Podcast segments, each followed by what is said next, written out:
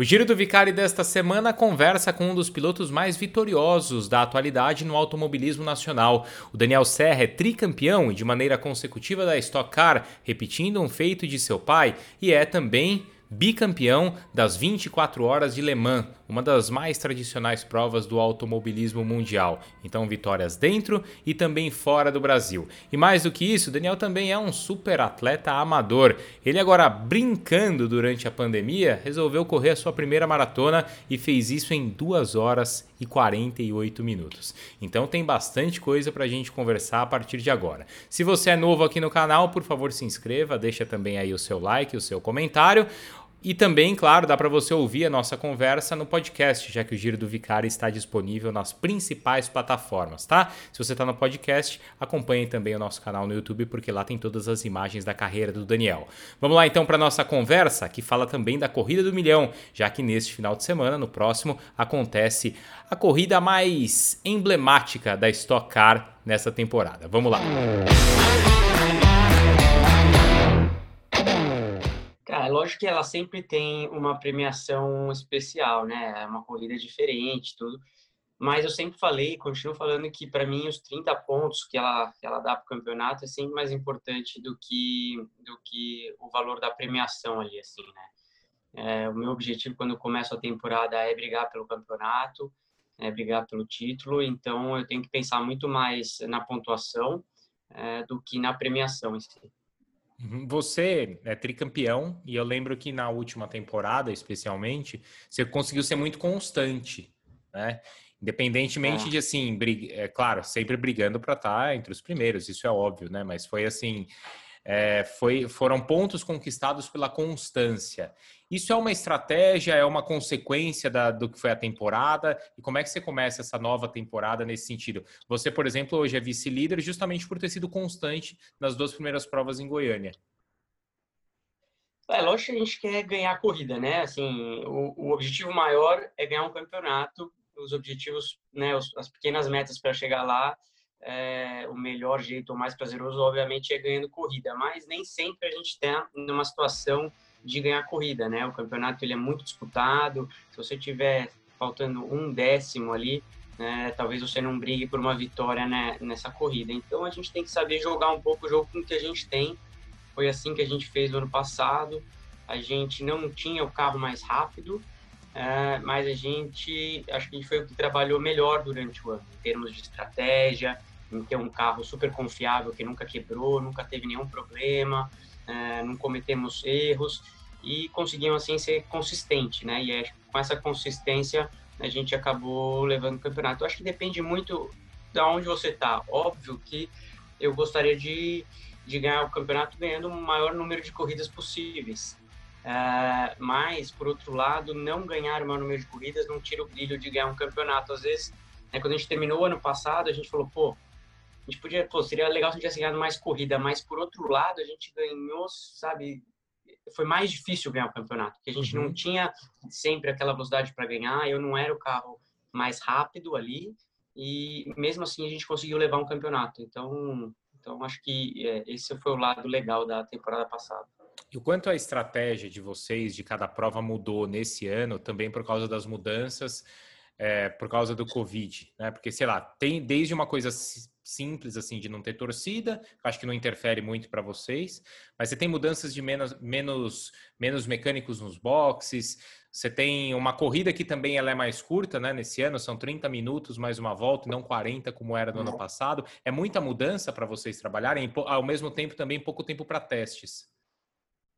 Então, na verdade, tem muita coisa, porque se fosse um ano normal, a gente já teria várias mudanças, porque o carro é diferente, é um carro novo esse ano.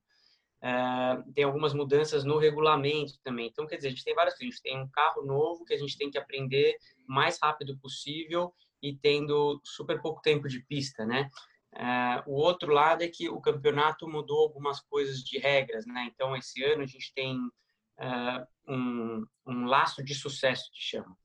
Então, o que acontece? É, o primeiro colocado do campeonato, ele leva 30 quilos a mais que os outros no carro. O segundo leva 25 e aí vai 25, 20, 15, é, 10 e 5. Ou seja, na próxima corrida eu tenho 25 quilos a mais do que o sexto colocado e cinco a menos do que o líder, mais cinco a mais do que o terceiro.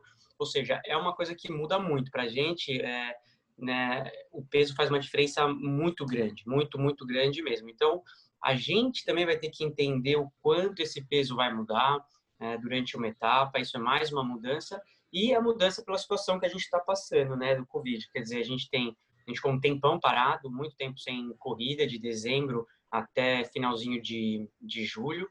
E, e a gente tem, como você falou, as pessoas, a gente tem menos pessoas trabalhando, então a gente tem que né, saber dividir melhor as funções e, e, também ser muito assertivo, porque a gente tem pouco tempo de pista, né? Então, se você estiver indo para um caminho errado, às vezes é muito difícil você voltar é, para a linha certa. Então, a gente tem que ter um final de semana muito bem planejado e preparado. Na verdade, o trabalho começa muito antes do que para a pista.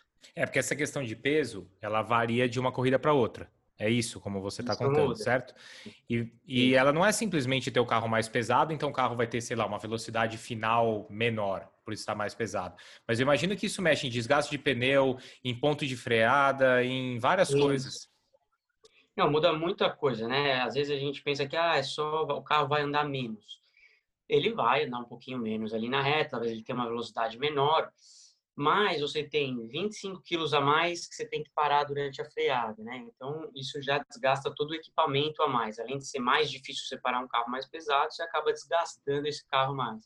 Quando você faz curva, também conta esses 25 quilos, porque a gente tem né, o que a gente chama da força G, que é a força gravitacional. Então, pense quando você está fazendo uma curva e você tem mais 25, você tem mais 25 quilos se jogando para fora, mais 25 quilos na hora que você freia. Então, enfim, muda bastante coisa, não é só velocidade de reta, é uma coisa que, como a gente não tem teste, a gente não tem como saber exatamente como vai ser, a gente tem como ter uma ideia, uma previsão com todos os trabalhos que a gente está fazendo de preparação, mas a gente só vai descobrir mesmo depois da corrida. Uhum. Ô Daniel, é, você é tricampeão assim como seu pai, certo? O seu pai Isso. ele foi tricampeão. É, bom, eu imagino que já tem uma brincadeira aí entre vocês, né? De de repente tentar quebrar esse, esse. Talvez essa brincadeira tenha começado até em Interlagos quando você conquistou o Tri. É, Cara, foi assim ou não? Então, assim, na verdade, é, primeiro é muito legal porque acho que foram exatos 20, 20 anos depois que ele ganhou o primeiro campeonato dele, eu conquistei o meu tricampeonato e a gente conquistou da mesma forma, seguido, né?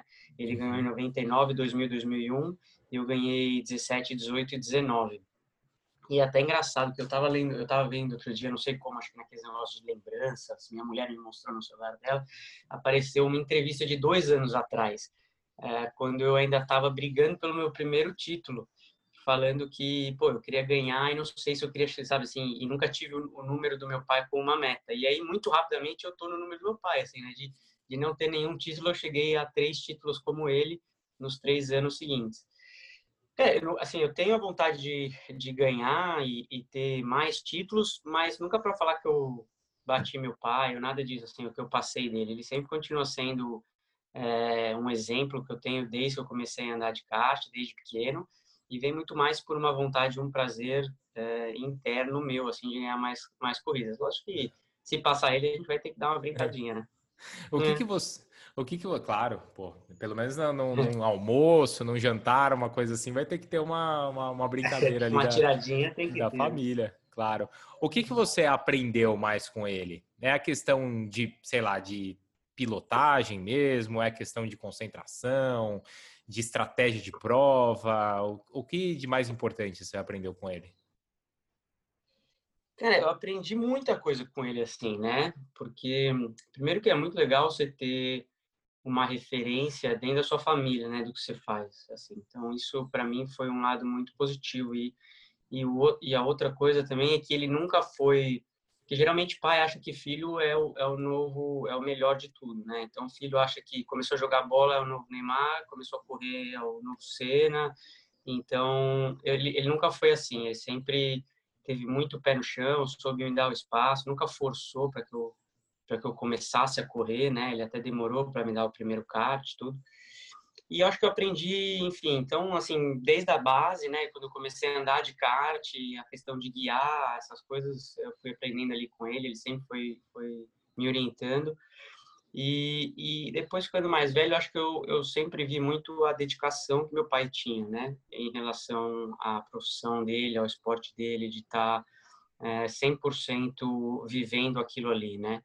Então, acho que o lado positivo é isso. Engraçado que eu brinco até, que eu aprendi dos dois lados, né? Tem coisas que a gente aprende pro lado legal e tem coisa que eu vi ele fazendo que hoje eu não gosto de fazer, né? Então, tem coisas, ele era um cara um pouco mais é, estourado, ele era nervoso, assim. Então, isso é uma coisa que eu também olhei e aprendi a não fazer desse jeito, assim. Então, eu, eu aprendi bastante coisa com ele.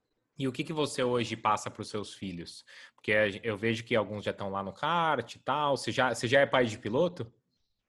É, então, né, eu tomo muito cuidado para não ser, porque a primeira vez que eu, essa primeira meu filho tem oito anos, né, o mais velho. Um tem oito, tem quatro. E o que andou de kart tem oito anos.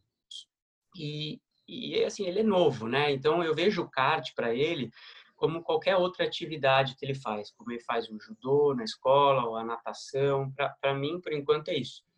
Só que, lógico, quando eu levei ele, vi ele andando de kart, não dá para comparar a alegria que eu tive do que quando eu vi ele fazendo judô pela primeira vez. É muito legal ver ele fazendo uma coisa que ele nem sei nem por se ele anda bem ou se ele anda mal, não é isso, mas é por ele gostar de uma coisa que você também gosta muito, sabe? Assim, é a coisa que eu mais gosto de fazer, é correr de carro, é o que eu dedico minha vida para fazer isso há muito tempo. E quando ele senta lá e gosta do que você gosta de fazer, é muito legal. É, mas assim, é uma diversão para ele. É, não é uma coisa nem que ele faz tão consistentemente. Tem, às vezes ele fica três semanas sem andar de kart, aí ele volta lá para fazer um dia durante a semana. Então, assim, é uma coisa legal de ver ele fazendo. Ele gosta muito, ele me pede é, e eu tenho que tomar cuidado para não ficar, vamos andar de kart, vai, eu te levo, eu te levo, eu te levo, sabe? Assim, senão uhum. eu levava ele todo dia. Mas é mais ele que pede? Ou é você que. Ele pede. Ele gosta, ele pede, imagina, né? Gosta muito, muito, gosta muito. Mas é, é, engraçado que ele gosta muito, mas ele também ele ama o judô, por exemplo. É uhum. assim, eu não, eu não consigo ver ele ainda falando que o kart é mais do que alguma coisa, sabe? Ele, ele, ele gosta muito de esporte. É impressionante, acho que talvez por ver, assim, desde que ele nasceu, né? Ele tem oito anos que ele vê o pai dele só fazendo esporte, esporte, esporte. Eu não tô correndo de carro, eu tô correndo a pé, eu tô treinando. Então, acho que ele pegou esse gosto. Então, ele, ele gosta muito de esporte, ele adora. Ele pede para sair para correr a pé comigo, ele gosta de andar de bicicleta. Então, assim, é, ele gosta do esporte. Não vejo hoje ele falando que o kart para ele é mais legal do que outro esporte, sabe? Ele uhum. realmente gosta de estar se mexendo. Até porque você é um cara que gosta de treinar, certo? A gente nota eu, isso, eu, não é, Daniel?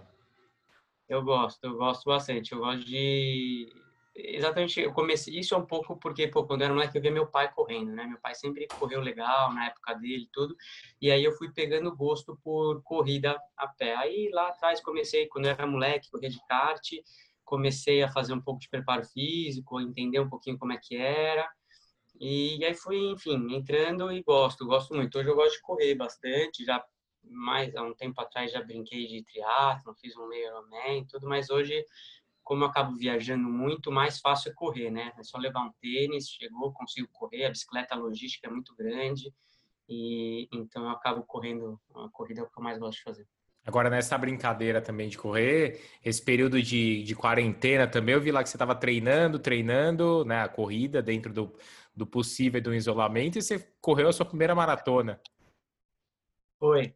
Eu comecei, porque o que, que aconteceu? O lado positivo da quarentena é que eu, eu parei, parou, né? Tudo parou. Uhum. E eu nunca tive tanto tempo para treinar consistentemente, assim, porque às vezes você faz um bloco legal e aí eu passava três semanas que, pô, ia correr lá fora, depois ia para Europa, voltar para os Estados Unidos, ia correr no Brasil e, pô, você chega, são viagens longas, você chega cansado, então vai, era sempre, né, blocos curtos de treino, assim, durante o ano. E aí eu tive um bloco grande, eu acabei montando lá em casa uma, já tinha alguns aparelhos, alguma uhum. coisa de peso e tudo, Aí coloquei uma esteira lá em casa para fazer boa parte dos treinos lá, ou senão eu ia correr quando melhorou um pouquinho assim a situação, eu corria na, na rua bem cedinho. Uhum. E aí eu coloquei junto com a minha treinadora, a gente foi colocando algumas metas ali, né, assim, só para ver e para bater tempos que eu já tinha feito muito há muito tempo atrás, né? Então, eu fiz uma de 10, fiz meus 21 e aí a gente não tinha programado. Os 10 e os 21 a gente tinha programado. Falou, vamos fazer, vamos ver quanto que a gente faz.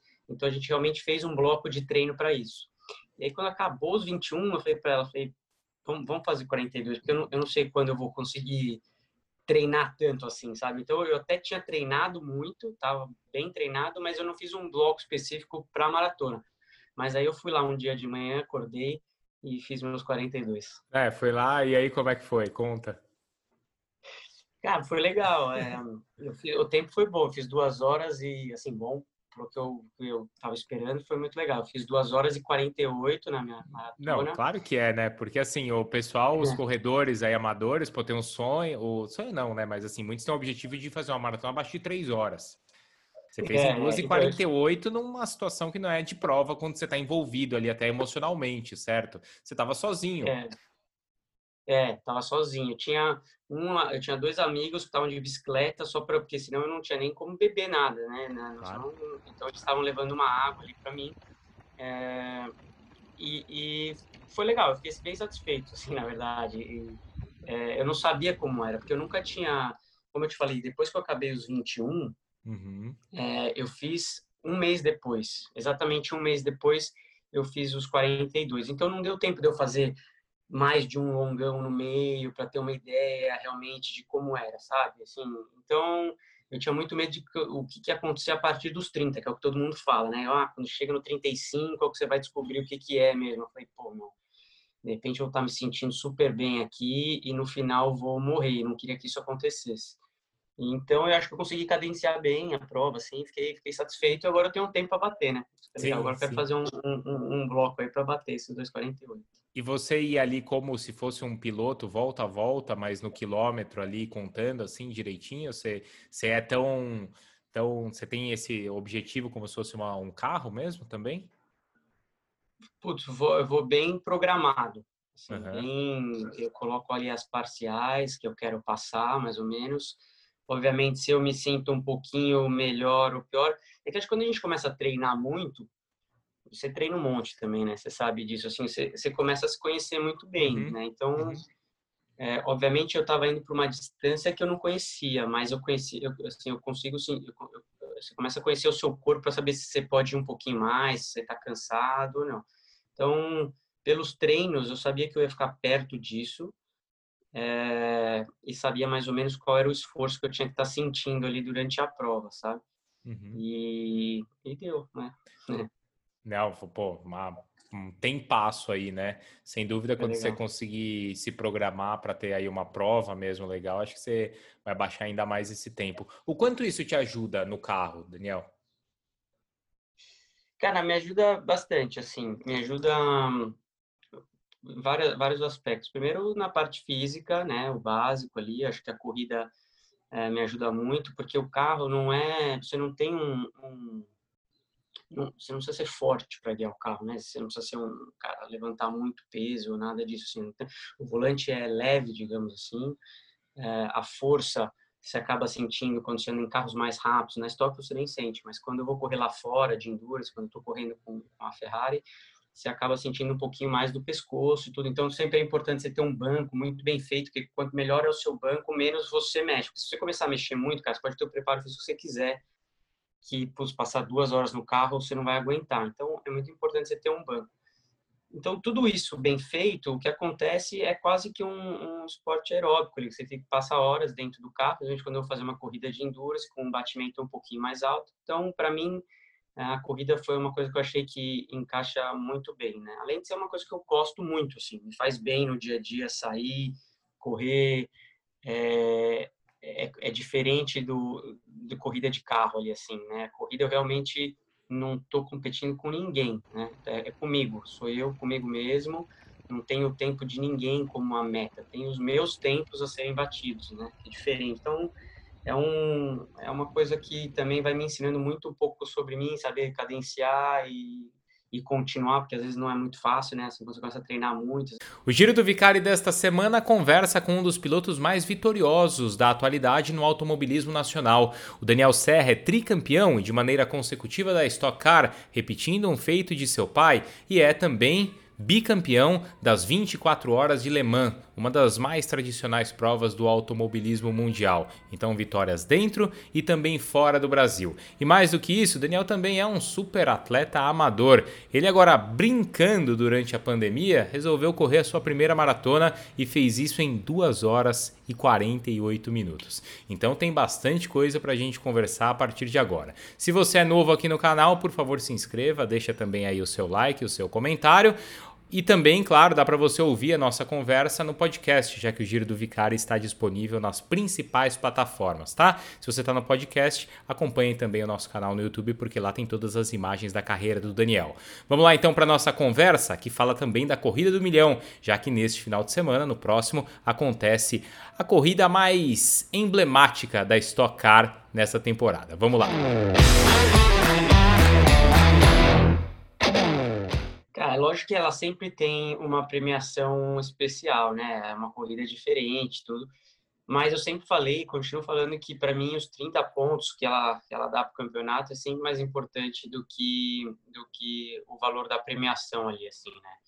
É, o meu objetivo quando eu começo a temporada é brigar pelo campeonato, é brigar pelo título. Então eu tenho que pensar muito mais na pontuação é, do que na premiação em si. Uhum. Você é tricampeão e eu lembro que na última temporada, especialmente, você conseguiu ser muito constante, né?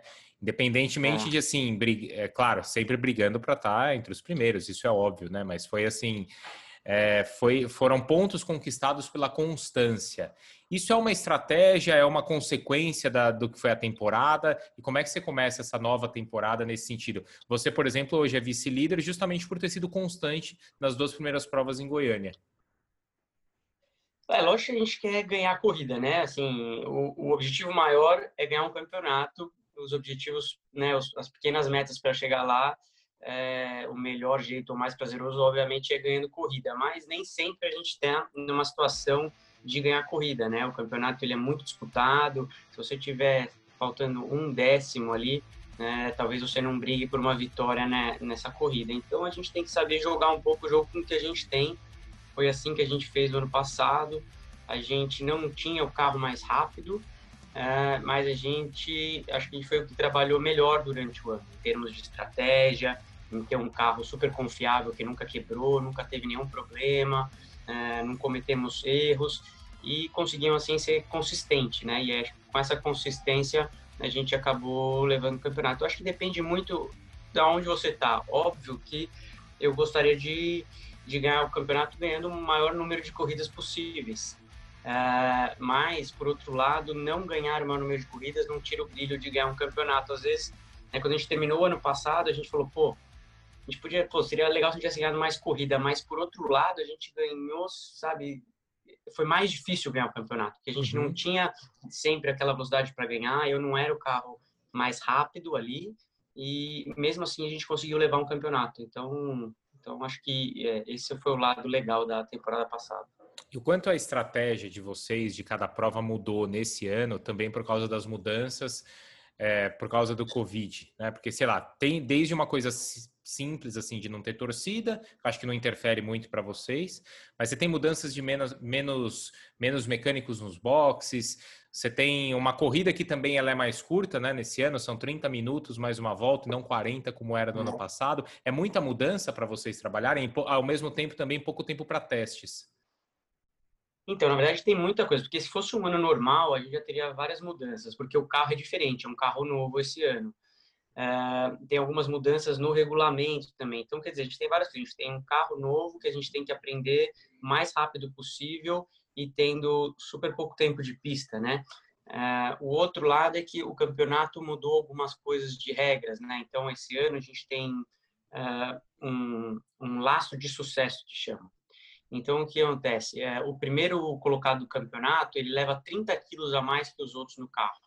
O segundo leva 25 e aí vai 25, 20, 15, é, 10 e 5. Ou seja, na próxima corrida eu tenho 25 quilos a mais do que o sexto colocado e 5 a menos do que o líder, mais 5 a mais do que o terceiro.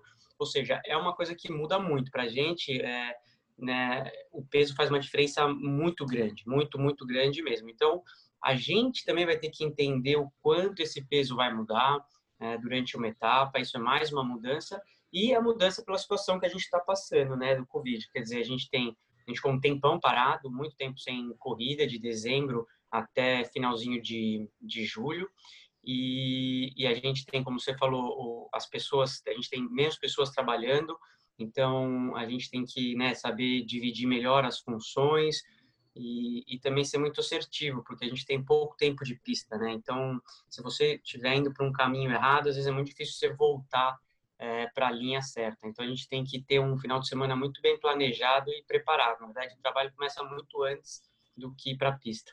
É, porque essa questão de peso, ela varia de uma corrida para outra. É isso, como você está contando, muda. certo? E, e ela não é simplesmente ter o carro mais pesado, então o carro vai ter, sei lá, uma velocidade final menor, por estar mais pesado. Mas eu imagino que isso mexe em desgaste de pneu, em ponto de freada, em várias Sim. coisas. Não, muda muita coisa, né? Às vezes a gente pensa que ah, é só o carro vai andar menos. Ele vai andar um pouquinho menos ali na reta, talvez ele tenha uma velocidade menor, mas você tem 25 quilos a mais que você tem que parar durante a freada, né? Então, isso já desgasta todo o equipamento a mais. Além de ser mais difícil separar um carro mais pesado, você acaba desgastando esse carro mais. Quando você faz curva, também conta esses 25 quilos, porque a gente tem, né, o que a gente chama da força G, que é a força gravitacional. Então, pense quando você está fazendo uma curva e você tem mais 25, você tem mais 25 quilos se jogando para fora, mais 25 quilos na hora que você freia. Então, enfim, muda bastante coisa, não é só velocidade de reta é uma coisa que, como a gente não tem teste, a gente não tem como saber exatamente como vai ser, a gente tem como ter uma ideia, uma previsão com todos os trabalhos que a gente está fazendo de preparação, mas a gente só vai descobrir mesmo depois da corrida. Uhum. Ô Daniel, é, você é tricampeão assim como seu pai, certo? O seu pai Isso. ele foi tricampeão. É, bom, eu imagino que já tem uma brincadeira aí entre vocês, né? De de repente tentar quebrar esse, esse. Talvez essa brincadeira tenha começado até em Interlagos quando você conquistou o Tri. É, Cara, foi assim ou não? Então, assim, na verdade, é, primeiro é muito legal porque acho que foram exatos 20, 20 anos depois que ele ganhou o primeiro campeonato dele, eu conquistei o meu tricampeonato e a gente conquistou da mesma forma, seguido, né? Ele ganhou em 99, 2000, 2001 e eu ganhei 17, 18 e 19. E é até engraçado, que eu estava lendo, eu tava vendo outro dia, não sei como, acho que naqueles negócios de lembranças, minha mulher me mostrou no celular dela, apareceu uma entrevista de dois anos atrás, é, quando eu ainda estava brigando pelo meu primeiro título, falando que, pô, eu queria ganhar e não sei se eu queria, sabe assim, e nunca tive o, número do meu pai com uma meta. E aí, muito rapidamente, eu tô no número do meu pai, assim, né, de, de não ter nenhum título, eu cheguei a três títulos como ele nos três anos seguintes. É, assim, eu tenho a vontade de, de ganhar e, e ter mais títulos, mas nunca para falar que eu bati meu pai ou nada disso, assim, o que eu passei dele. Ele sempre continua sendo é, um exemplo que eu tenho desde que eu comecei a andar de kart, desde pequeno, e vem muito mais por uma vontade, um prazer é, interno meu, assim, de ganhar mais, mais corridas. Lógico que se passar ele, a gente vai ter que dar uma brincadinha, né? O que, é. que você o que que, claro, pô, pelo menos num, num almoço, num jantar, uma coisa assim, vai ter que ter uma, uma, uma brincadeira ali. uma da, tiradinha tem que da ter. família, claro. O que que você aprendeu mais com ele? É a questão de, sei lá, de pilotagem mesmo? É questão de concentração, de estratégia de prova? O, o que de mais importante você aprendeu com ele? Cara, eu aprendi muita coisa com ele assim, né? Porque primeiro que é muito legal você ter uma referência dentro da sua família, né, do que você faz, assim. Então isso para mim foi um lado muito positivo e e, o, e a outra coisa também é que ele nunca foi que geralmente pai acha que filho é o, é o novo é o melhor de tudo, né? Então filho acha que começou a jogar bola é o novo Neymar, começou a correr é o novo Senna. Então ele, ele nunca foi assim, ele sempre teve muito pé no chão, soube me dar o espaço, nunca forçou para que eu para que eu começasse a correr, né? Ele até demorou para me dar o primeiro kart, tudo. E eu acho que eu aprendi, enfim, então, assim, desde a base, né? Quando eu comecei a andar de kart, a questão de guiar, essas coisas, eu fui aprendendo ali com ele, ele sempre foi, foi me orientando. E, e depois, ficando mais velho, eu acho que eu, eu sempre vi muito a dedicação que meu pai tinha, né? Em relação à profissão dele, ao esporte dele, de estar é, 100% vivendo aquilo ali, né? Então, acho que o lado positivo é isso. Engraçado que eu brinco até, que eu aprendi dos dois lados, né? Tem coisas que a gente aprende pro lado legal e tem coisa que eu vi ele fazendo que hoje eu não gosto de fazer, né? Então, tem coisas, ele era um cara um pouco mais é, estourado, ele era nervoso, assim. Então, isso é uma coisa que eu também olhei e aprendi a não fazer desse jeito, assim. Então, eu, eu aprendi bastante coisa com ele. E o que, que você hoje passa para os seus filhos? Porque eu vejo que alguns já estão lá no kart e tal. Você já, você já é pai de piloto? É, então, né, eu tomo muito cuidado para não ser, porque a primeira vez que eu, primeira que meu filho tem oito anos, né, o mais velho, um tem oito, tem quatro, e o que andou de kart tem oito anos. E, e assim, ele é novo, né, então eu vejo o kart para ele como qualquer outra atividade que ele faz, como ele faz o judô na escola, ou a natação, para mim, por enquanto, é isso. Só que, lógico, quando eu levei ele, vi ele andando de kart, não dá para comparar a alegria que eu tive do que quando eu vi ele fazendo judô pela primeira vez. É muito legal ver ele fazendo uma coisa que ele nem sei nem por se ele anda bem ou se ele anda mal, não é isso, mas é por ele gostar de uma coisa que você também gosta muito, sabe? Assim, é a coisa que eu mais gosto de fazer é correr de carro, é eu dedico a minha vida para fazer isso há muito tempo. E quando ele senta lá e gosta do que você gosta de fazer, é muito legal. É, mas, assim, é uma diversão para ele. É, não é uma coisa nem que ele faz tão consistentemente. Tem, às vezes ele fica três semanas sem andar de kart, aí ele volta lá para fazer um dia durante a semana.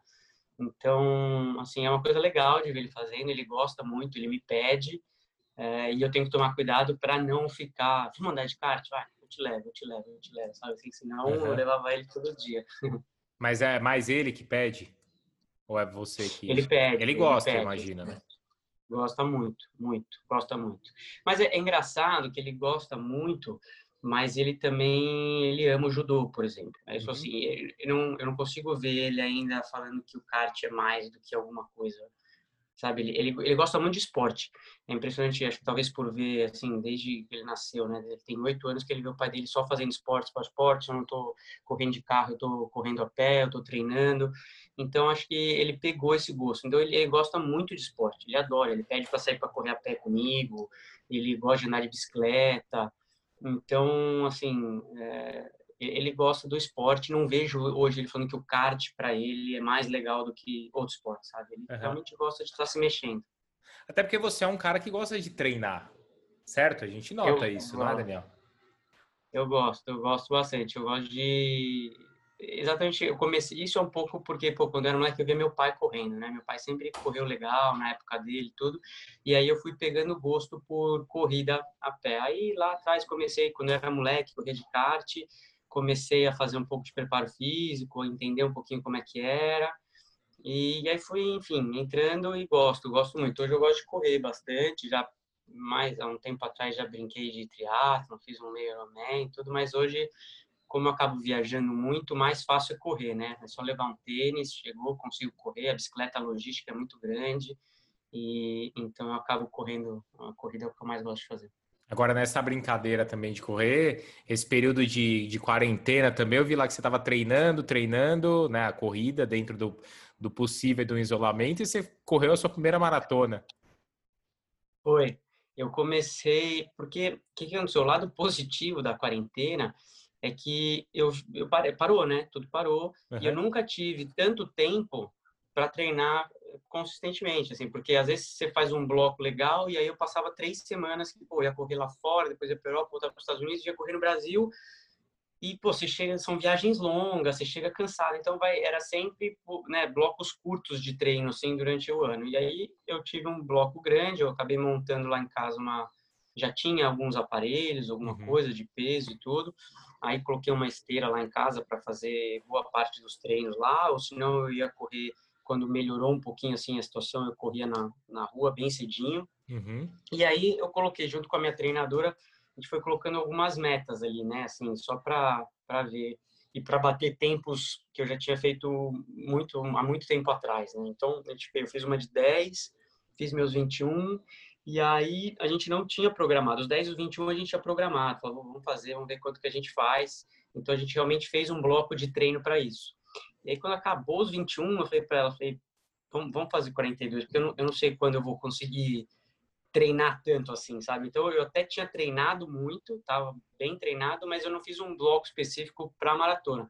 Mas aí eu fui lá um dia de manhã, acordei e fiz meus 42. É, foi lá e aí como é que foi? Conta. Cara, foi legal. É, fiz, o tempo foi bom, fiz duas horas e, assim, bom, pro que eu, eu tava esperando, foi muito legal. fiz duas horas e 48 na minha maratona. Não, claro que é, né? Porque, assim, o pessoal, os é. corredores aí amadores, pô, tem um sonho, o sonho não, né? Mas, assim, muitos têm o objetivo de fazer uma maratona abaixo de três horas. Você fez é, em 2h48 então... numa situação que não é de prova quando você está envolvido ali, até emocionalmente, certo? Você estava sozinho. É. É, tava sozinho. Eu tinha uma, eu tinha dois amigos que estavam de bicicleta só para porque senão eu não tinha nem como beber nada, né? Claro. Então eles estavam levando uma água ali para mim. É, e, e, foi legal. Eu fiquei bem satisfeito, assim, na verdade. E, é, eu não sabia como era, porque eu nunca tinha, como eu te falei, depois que eu acabei os 21, uhum. é, eu fiz um mês depois, exatamente um mês depois, eu fiz os 42. Então não deu tempo de eu fazer mais de um longão no meio para ter uma ideia realmente de como era, sabe? Assim, então eu tinha muito medo de o que, que ia acontecer a partir dos 30, que é o que todo mundo fala, né? Ah, quando chega no 35 é que você vai descobrir o que, que é mesmo. Eu falei, pô, não. De repente eu vou estar me sentindo super bem aqui e no final vou morrer. Não queria que isso acontecesse. Então, eu acho que eu consegui cadenciar bem a prova, assim, fiquei, fiquei satisfeito. Agora eu tenho um tempo para bater, né? Sim, agora eu quero fazer um, um, um, bloco aí para bater esses 2,48. E você ia ali como se fosse um piloto, volta a volta, mas no quilômetro ali, contando assim direitinho? Você, você é tão, tão. Você tem esse objetivo como se fosse uma, um carro mesmo também? Putz, vou, eu vou bem programado. Assim, uhum. bem, eu coloco ali as parciais que eu quero passar, mais ou menos Obviamente, se eu me sinto um pouquinho melhor ou pior, é que acho que quando a gente começa a treinar muito, você treina um monte também, né? Você sabe disso, assim, você, você começa a se conhecer muito bem, uhum. né? Então, uhum. é, obviamente, eu estava indo para uma distância que eu não conhecia, mas eu conheci, eu, assim, eu consigo, sim, eu, eu, você começa a conhecer o seu corpo para saber se você pode ir um pouquinho mais, se você está cansado ou não. Então, pelos treinos, eu sabia que eu ia ficar perto disso, é, e sabia mais ou menos qual era o esforço que eu tinha que estar tá sentindo ali durante a prova, sabe? Uhum. E, e deu, né? Não, pô, uma, tem passo aí, né? Sem dúvida, é quando é você conseguir se programar para ter aí uma prova mesmo legal, acho que você vai baixar ainda mais esse tempo. O quanto isso te ajuda no carro, Daniel? Cara, me ajuda bastante, assim, me ajuda vários, vários aspectos. Primeiro, na parte física, né, o básico ali, acho que a corrida é, me ajuda muito, porque o carro não é, você não tem um, um você não precisa ser forte para guiar o carro, né? Você não precisa ser um cara levantar muito peso, nada disso. Assim. O volante é leve, digamos assim. É, a força você acaba sentindo quando você anda em carros mais rápidos. Na Stock você nem sente, mas quando eu vou correr lá fora de endurance, quando estou correndo com, com a Ferrari, você acaba sentindo um pouquinho mais do pescoço e tudo. Então, sempre é importante você ter um banco muito bem feito, porque quanto melhor é o seu banco, menos você mexe. Porque se você começar a mexer muito, cara, você pode ter o preparo que você quiser, que pus, passar duas horas no carro, você não vai aguentar. Então, é muito importante você ter um banco. Então, tudo isso bem feito, o que acontece é quase que um, um esporte aeróbico, ali, que você tem que passar horas dentro do carro, principalmente quando eu vou fazer uma corrida de endurance com um batimento um pouquinho mais alto. Então, para mim, a corrida foi uma coisa que eu achei que encaixa muito bem, né? Além de ser uma coisa que eu gosto muito, assim, me faz bem no dia a dia sair, correr, é, é, é diferente do de corrida de carro ali, assim, né? Corrida eu realmente não estou competindo com ninguém, né? É, é, comigo, sou eu comigo mesmo, não tenho o tempo de ninguém como uma meta, tenho os meus tempos a serem batidos, né? É diferente. Então, é, um, é uma coisa que também vai me ensinando muito um pouco sobre mim, saber cadenciar e, e continuar, porque às vezes não é muito fácil, né? Assim, você começa a treinar muito, às vezes fica, você, não é todo dia que você acorda super empolgado para treinar, né? Tem dia que você fala, né, putz, eu não quero, mas enfim. Uhum. Você aprende ali que, que não tem segredo. Ou você trabalha e é consistente ou não vem. Acho que isso é. na corrida mostra muito, né? Ou, ou você treina todo dia ou você não melhora. Sim, sim, é exato.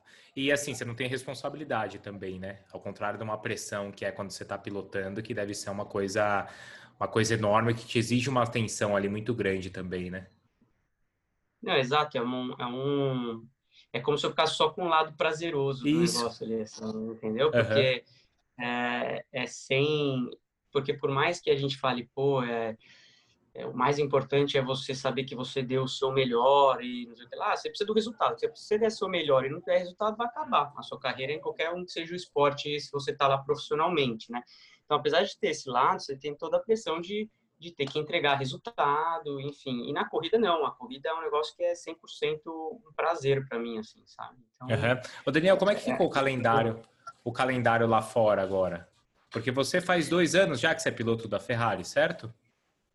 Não, eu já eu corro com a Ferrari já há algum uhum. tempo, mas eu me tornei piloto oficial da Ferrari, né, da fábrica, é, para esse ano, a partir tá. desse ano e bem esse ano que eu não consigo viajar.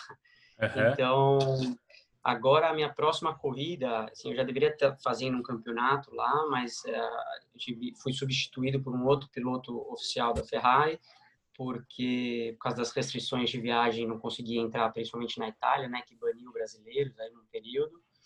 É, então, agora minha próxima corrida programada é Le Mans, dia 17 a 20 de setembro, daqui a um mês. Hum, você já venceu duas vezes lá, né? Venci, venci em 2017, quando eu corria pela Aston Martin, e venci ano passado, 2019, pela Ferrari. Uhum. É, o quanto é diferente para você, sei lá, você está numa sequência aqui também aí de provas, como a gente estava falando, de 30 minutos. De repente você vai para uma corrida de endurance. É parte física, é parte de concentração? O que, que muda mais para você? É, é, bem diferente, assim, no final de semana. Mas no fim, porque assim, quando a gente fala de uma corrida de 30 minutos aqui, não, você tem que estar preparado para o final de semana, né? Não para a corrida de 30 minutos. Então, a pressão que você tem durante o final de semana, dos treinos, da entrega, de, enfim, entender o carro e tudo, é a mesma coisa isso, assim, entre quando você vai para 24 horas ou não. A questão só lá é que lá do, a corrida em si dura muito tempo e você tem que entender tem que ficar tranquilo, porque você, é, dificilmente você vai estar sempre no topo ali nas 24 horas, né? Às vezes muda a estratégia, é, você tem que entender que às vezes seu carro vai estar melhor num, num certo período do dia. É muito mais fácil você acertar um carro para uma corrida de 30 minutos, onde você vai estar provavelmente na mesma temperatura de pista, temperatura do ar, você vai usar só um, um composto de pneu, tudo igual, enquanto nas 24 horas você corre de noite, corre meu, amanhecendo, de repente fica sol, fica quente, é, você troca composto de pneu, e você tem que dividir o carro com outros pilotos, que é muito diferente do que dividir o box com seu companheiro de equipe, né? É, porque quando você divide o carro com o piloto, vocês têm que entender um pouco que é um compromisso. Não adianta você querer ter um carro uh, o melhor possível para você, que o outro cara não consiga guiar esse carro. Então, às vezes, tem que abrir mão de um pouquinho de coisa, às vezes, tem que saber guiar um pouco o carro que o cara guia. Então, isso é muito legal, assim, né? você vai, enfim, aprendendo essa parte de compromisso, de de entender um pouquinho. E tem essa parte da corrida que é muito legal, assim, é muito mais aberto, né? Você tem muito mais coisa que você pode mexer, muito mais estratégia. É, e, e como é que é essa decisão numa competição dessa de definição do carro? Porque quando você está num carro seu, você monta o seu carro do jeito que você quer, certo? Você, né, todo vai, balanceamento dele do jeito que você quer. Nesse caso, quem que bate o martelo? Não, o carro é desse jeito, é com essa configuração. Então, isso vai muito a gente entender qual que é o melhor compromisso, porque tá. às vezes eu posso fazer um carro que para mim tá ótimo, eu tô muito rápido com aquele carro, mas no estilo de, de guiada daquele outro piloto, o carro fica muito dianteiro. Dianteiro é essa, você uhum. vira assim e o carro, né, só para quem assistir não, não, não, não, sabe assim, então a gente tem que achar um compromisso. De repente eu tenho que achar um carro que, pô, para mim vai ficar um pouquinho pior, não vai ser tão bom, mas esse cara vai ficar muito mais próximo. E no fim também, acontece que em 24 horas de corrida, o carro não vai ter sempre o mesmo é. equilíbrio, porque muda muito a temperatura, muda a composto de pneu. Então, tem momentos que o carro vai estar bom para você, tem momentos que o carro vai se encaixar mais por causa dele, porque se muda a temperatura, o carro ele reage muito à temperatura do ar, né, por causa da aerodinâmica. E também pneu, temperatura de pneu. Então, no fim, você tem que achar meio que um compromisso. Você nunca tem um carro 100%, né, durante a corrida. Assim, se você pegasse um carro que trabalha só para aquela hora da corrida, ele seria muito mais rápido, mas tem que uhum. pensar num carro que começa meio-dia hoje e vai chegar no meio-dia de amanhã. Uhum, é. Oh, agora, Daniel, você ganhou lá com a Aston Martin e ganhou com a Ferrari, certo? Você Isso. ganhou com duas equipes diferentes. O, o que, que, é, o, o que representa assim para você? Pô, eu sou hoje piloto da Ferrari, eu fui piloto do Aston Martin, porque sei lá, vamos pensar assim, um cara que é um moleque que é jogador de futebol, o cara sonha em, nossa, eu joguei no Real Madrid, eu fui jogar no Barcelona. Pô, você defendeu assim, você pilotou dois carros que são super tradicionais. É, o que que, o quanto, o quanto é um sonho isso para você? Cara, eram, eram objetivos, assim, que eu tinha, é, de, né, quando eu decidi correr de GT e correr de estoque, eram corridas que eu, queria, que eu tinha como objetivo, meta de fazer. É, as 24 horas de Le Mans, para quem não conhece, assim, é uma, é uma das maiores corridas que a gente tem no automobilismo. E eu mesmo, em 2017, engraçado 2017 foi a primeira vez que eu corri em Le Mans e eu ganhei a corrida. Então, a primeira vez que eu fui para Le Mans, nunca tinha assistido Le Mans. A primeira vez que eu fui para Le Mans, é, foi para correr em 2017. Eu cheguei lá e aí que você tem ideia do tamanho do evento, sabe, de as montadoras, a importância da corrida. Então, assim, é, é muito legal, fica assim, quando eu olho, né, para trás, vejo tanto que eu fui trabalhando para chegar aqui aonde eu estou agora, é, fico muito feliz, e assim, é onde eu gostaria de estar, você me perguntar o que você gostaria de estar fazendo agora, eu gostaria de estar onde eu estou, assim, né? Então, uhum. agora é trabalhar para fazer os resultados acontecerem aonde eu estou. É, sem dúvida, deve ser, pô, é isso, né? Quando você fala de automobilismo, você vai pensar em, em não sei, vai em Indianápolis, em Mônaco, e você vai pensar nas 24 horas de Le Mans, é isso. É, é, é. Que é, que é o que o Alonso está tentando fazer, a tríplice é coroa, né? É, uhum. Ele está tentando ganhar. São as, as principais corridas ali, assim. E, e é legal, cara, é muito legal, tá? Com uma fábrica, com a Ferrari. Acho que qualquer criança, quando começa a brincar com um carrinho, o primeiro carrinho dela é um carrinho vermelho, né? Todo mundo, toda criança já sonhou, talvez, em guiar uma Ferrari, alguma coisa. Então, quer dizer, poder competir, fazer parte da família, é uma coisa que me deixa cheio de orgulho.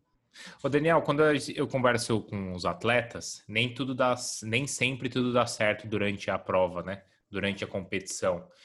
E muitas vezes o cara ele consegue encontrar uma solução porque ele está vivendo ali, porque só depende dele. Né? Então, sei lá, o cara muda uma estratégia de, de jogo, uma estratégia de prova, coloca a cabeça no lugar e ele segue. Você não depende só da sua estratégia, mas também depende de uma máquina. É, como é que você equilibra isso, né? Quanto, quanto, que situação diferente você já viveu falou assim, não, tudo bem, o carro está desse jeito, aqui não tem como mudar, então sou eu que vou resolver essa situação, ou o contrário, ó, não tem jeito, aqui é a máquina mesmo e vamos ter que parar no box e, e acertar isso com a equipe.